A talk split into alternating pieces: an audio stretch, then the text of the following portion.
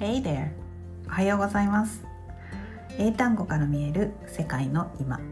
今日も海外ニュースから気になった英単語をご紹介します。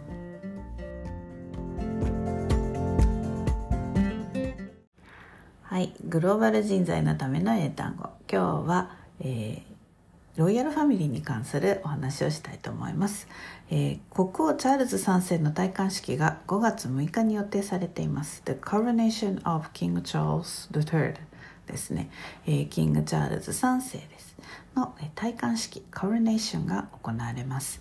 でそれに先立って、まあ、最近 BBC が行った調査によると英国王室に対する考え方に大きなジェネレーションギャップがあります。あることが分かりました、英国王室を維持するべき should continue to have a monarchy ですね、と答えた人の割合が65歳以上だと78%と多数派だったのに対し若い世代それ以下の年代では逆に78%が not interested in the royal family というあの答えを、えー、回答をしています。王室に興味なしですね。まあ自分たちの暮らしに精一杯で、まあインフレもあるし、コロナもあったし、インフレもあるし、えー、王室なんて知らんわというのが正直なところでしょうか。えー、だんだんと世界的にロイヤルファミリーへの、まあ、興味とか関心が薄れてきてるのを感じます。で、ちなみに英国の多い継承権継承権ですね。これチャールズの次は長男のウィリアム。そして直系でウィリアムの長男のジョージ。長女のシャーロット。次男のルイ。そしてウィリアムの弟のハリーですね。ミーガンと結婚してミーガン・マークルと結婚して、まあ、アメリカに住んでますけれども。彼がそれに続きます、えー、エリザベス女王が、まあ、いたようにイギリスの王室はね女性がも多い継承権を持ちます、えー、シャーロットちゃんも、まあ、3今3位ですか。ですね。すごいですね。何かあったらシャーロットちゃんになっちゃう可能性がありますね。はい。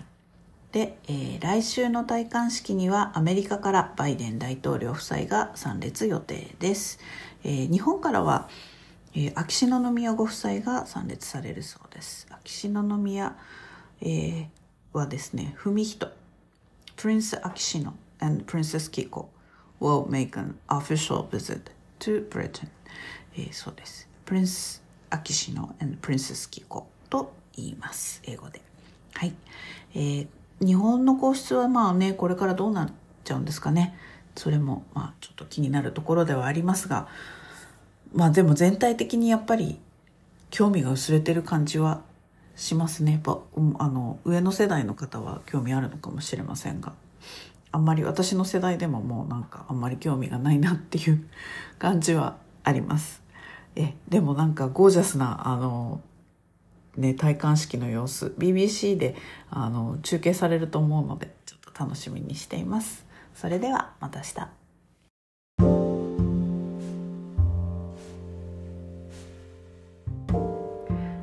今日の英単語いかがでしたでしょうか、えー、配信内容のスクリプトが見たい方はメルマガにご登録ください、えー、スローイングリッシュのサイトでも一部内容を公開しています。詳しくは概要欄のリンクからどうぞ、えー、それから LINE で単語トレーニングもやっています。よかったらご登録ください。Alright, thanks for listening. Have a great day.